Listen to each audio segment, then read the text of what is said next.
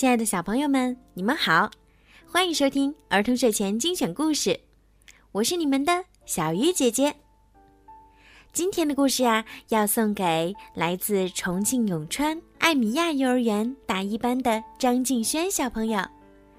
你的爸爸妈妈为你点播了故事，爸爸妈妈想对你说：“亲爱的轩轩宝贝，马上你就五岁了。”爸爸妈妈专门点播这个故事，祝你生日快乐！你是一个勇敢坚强的小姑娘，独立自主的小大人儿。愿亲爱的宝贝儿在幸福快乐的环境里健康成长。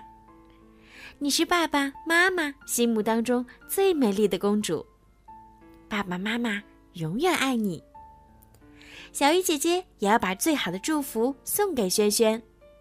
祝你每天都开心快乐，健康成长。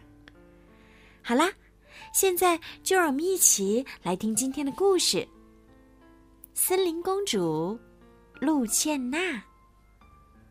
阿波罗尼亚王国的王子安东尼奥已经到了谈婚论嫁的年龄，他有自己心仪的女孩，那就是森林公主露茜娜。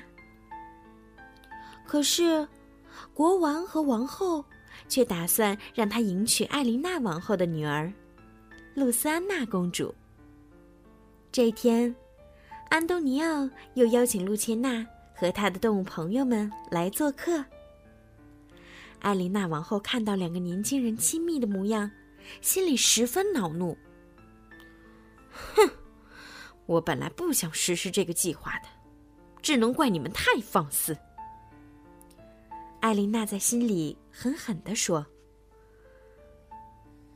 把这些东西撒到所有动物的食物中，除了露茜娜带来的那几个家伙。”她对她的宠物老鼠发布了命令。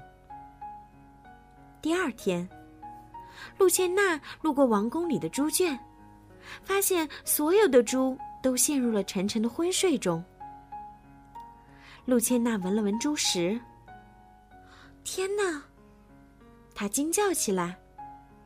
我在小岛上见过，这是西洋草。皇家科学家费斯也正在调查为什么所有的动物都昏睡不醒。这时，艾琳娜王后提醒他：“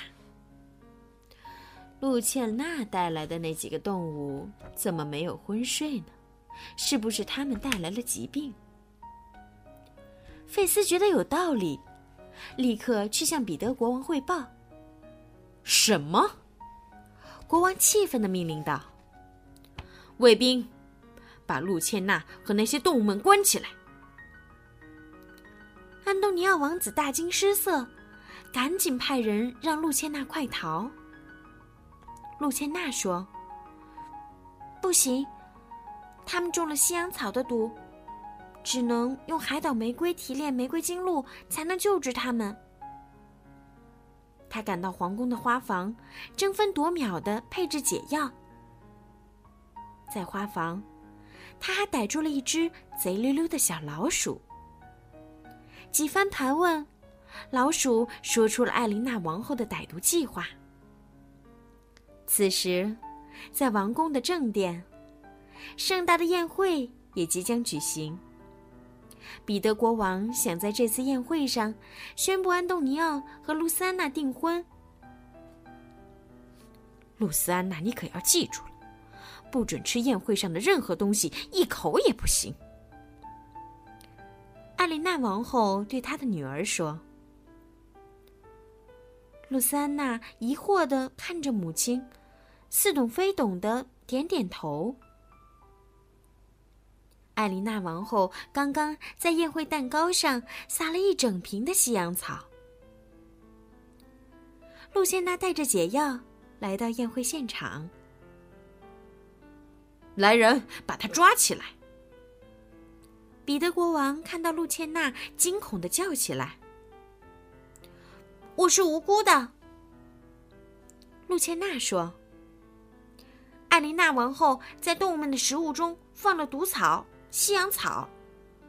他还在宴会蛋糕中放了西洋草。你怎么敢污蔑我？艾琳娜尖叫起来。那你敢不敢吃块蛋糕来证明你的清白呢？露茜娜问。哼，我怎么知道你有没有在里面放了什么来陷害我呢？艾琳娜得意的笑着说：“不，他没有放。”露丝安娜突然说道：“妈妈，是你警告我不要吃宴会上的任何东西的。”艾琳娜王后脸色大变。原来，她对彼得国王满怀仇恨，一心想夺得阿波罗尼亚王国的统治权。现在，她的阴谋全都败露了。你愿意嫁给我吗，露茜娜？安东尼奥王子走到露茜娜身边，向她求婚。我愿意。露茜娜高兴的回答。露茜娜配制的解药救活了王国所有的动物。彼得国王和戴尼尔王后很感激露茜娜，也欣然的同意了露茜娜和安东尼奥的婚事。婚礼那天，红色小熊猫沙基和孔雀阿苏在前面引路。露茜娜公主骑在小象迪吉的背上，缓缓走过。人群中爆发出热烈的掌声。大家都觉得，这是他们最难忘的婚礼庆典。好了，小朋友，小鱼姐姐的故事就讲到这儿了。接下来，我们的轩轩小朋友也想为大家讲一个故事，让我们一起来收听吧。欢迎收听励志 FM 三零五六二儿童睡前精选故事，我是主播轩轩姐姐。《冰雪奇缘》，北极光游过峡湾。一个小女孩轻轻地爬上了另一张小床。艾莎，快醒醒！你想不？安娜摇着被盖下的姐姐喊道：“你想不想堆个雪人？”听到雪人，艾莎的眼睛刷的亮了，和妹妹安娜牵着手一路小跑。溜进了舞会大厅，突然一道冷光从艾莎手心发射出来。安娜和姐姐堆的小雪人站起了圈圈。嗯，安娜，你给雪人取个名字，就叫雪宝吧，姐姐。安娜，这个名字真好听啊！以后我们，以后我们都叫他雪宝，好吗，安娜？